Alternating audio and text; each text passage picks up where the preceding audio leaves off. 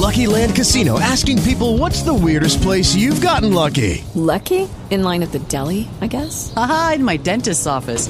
More than once, actually. Do I have to say? Yes, you do. In the car before my kids' PTA meeting. Really? Yes. Excuse me, what's the weirdest place you've gotten lucky? I never win and tell. Well, there you have it. You can get lucky anywhere playing at LuckyLandSlots.com. Play for free right now. Are you feeling lucky? No purchase necessary. Void where prohibited by law. 18 plus. Terms and conditions apply. See website for details.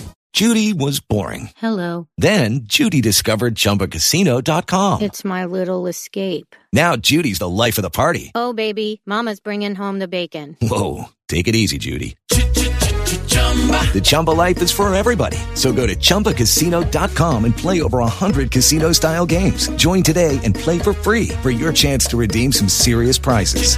chumba ChumbaCasino.com. No purchase necessary. Void where prohibited by law. 18 plus terms and conditions apply. See website for details.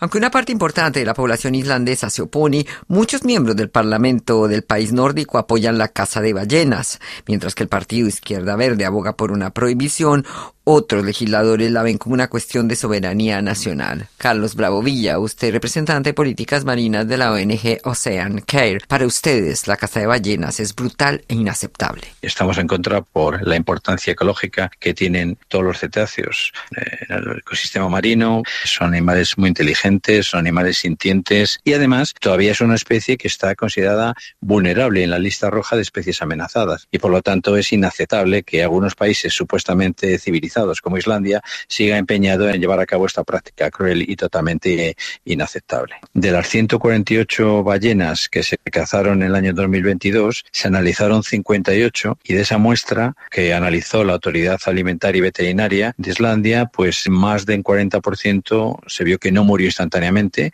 sino que sufrieron durante bastante tiempo. A dos ballenas hubo que rematarlas, una llevó casi más de una hora a matarla y a otra dos horas. En fin, evidentemente esto incumplía la propia ley de bienestar animal de Islandia. Por eso el gobierno islandés decidió hacer una suspensión temporal y el 31 de agosto tenía que tomar una decisión de si renovar esta suspensión o levantarla y permitir la caza de ballenas. Esto es lo que lamentablemente ha sucedido, aunque ha anunciado que iba a haber algunos requisitos un poco más estrictos. Que la caza se dé dentro de los 25 metros del barco, que sea únicamente a la luz del día, que no participen terneros, que respete equipos y métodos específicos y está prohibida la electricidad. ¿Cómo evalúan ustedes estas medidas? Dudamos mucho de que en alta mar, sin vigilancia, los balleneros islandeses vayan a cumplir con esos eh, criterios.